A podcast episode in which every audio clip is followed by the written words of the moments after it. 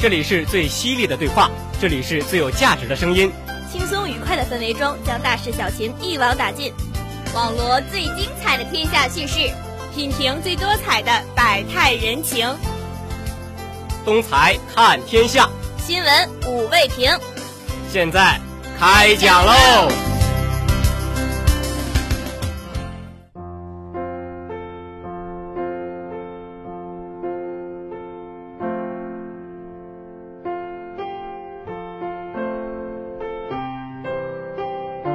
！Hello，大家好，我是尹泽明，我是宋怡。新闻五味评如约开讲。上网呢，现在已经成为了我们每个人日常生活中的一部分。隔着电脑屏幕，网民们往往畅所欲言，想说什么就说什么，而且呀，特别敢说，人称“键盘侠”。是呀，这种事儿严重了，就发展为了网络暴力。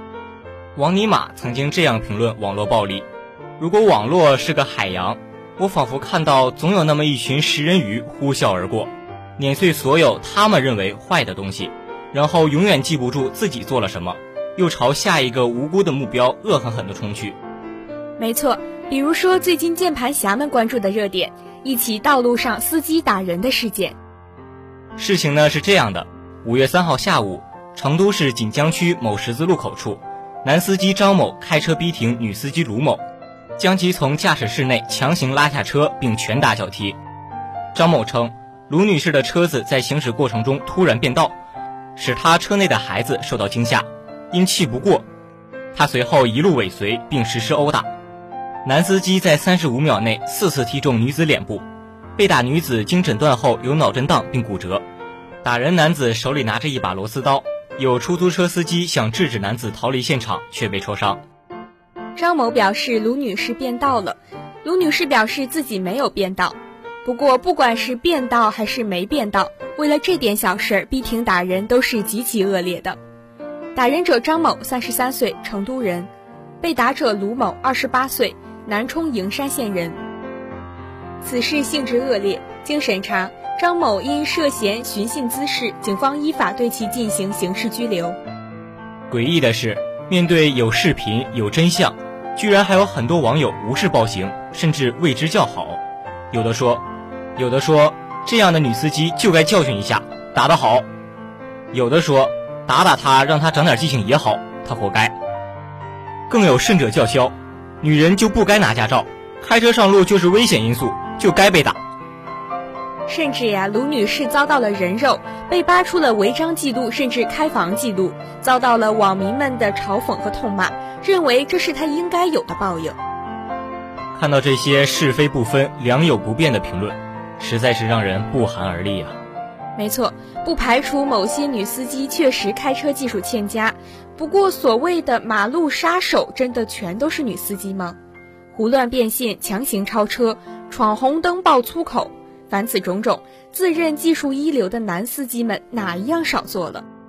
是呀，实际情况和我们推测的恰恰相反，男司机造成事故的概率要高于女司机。原因主要是因为女司机开车更加谨慎，而男司机呢常常好勇斗狠，爱开快车，爱飙车，常常出现酒驾、醉驾的情况，事故概率更高，危险程度也更大。据北京交管部门公布的统计数据显示。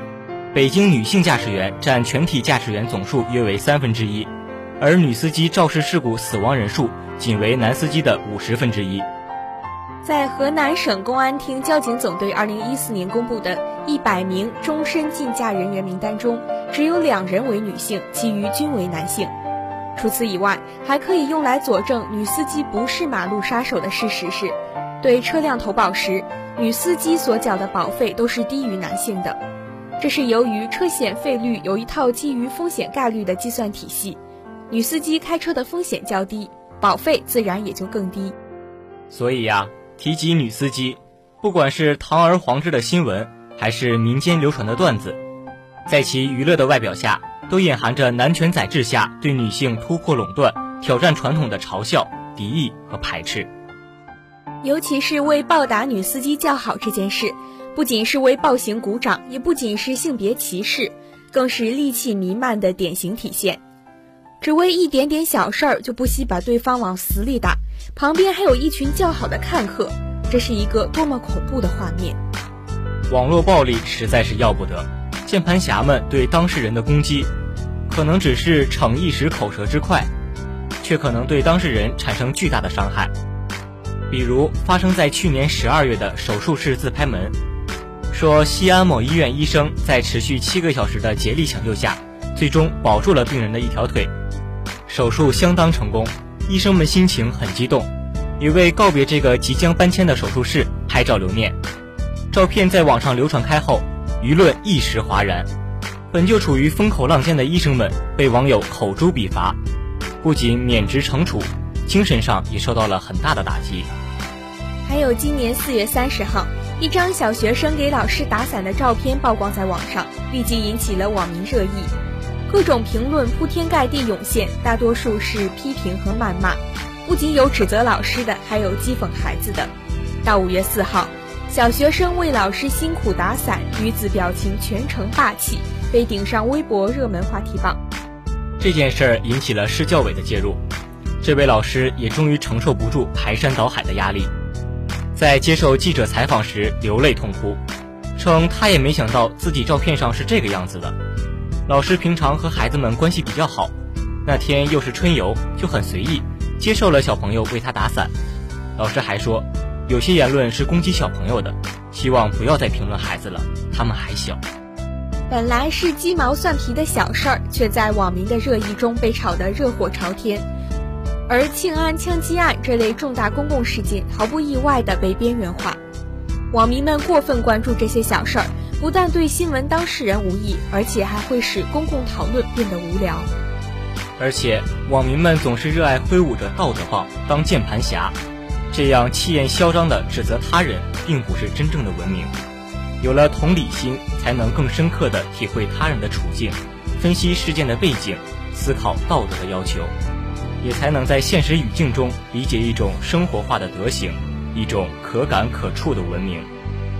好了，今天的新闻五味评就到这里，感谢采编蔡廷书、王艺锦，感谢制作李去鼎、李威，我们下期节目。不见不散。